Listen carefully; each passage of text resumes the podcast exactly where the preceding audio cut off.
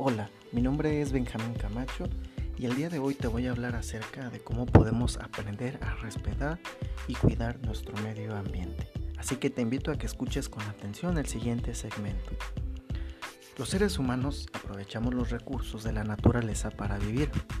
Con las máquinas que hemos inventado, se hace más fácil el trabajo. Se fabrican cosas, se construyen carreteras, puentes y casas. Todo gracias a estos recursos. La electricidad, por ejemplo, se produce en las centrales eléctricas y de ahí se distribuye a un gran número de localidades. Para ayudar, es importante utilizar solo la energía que sea necesaria.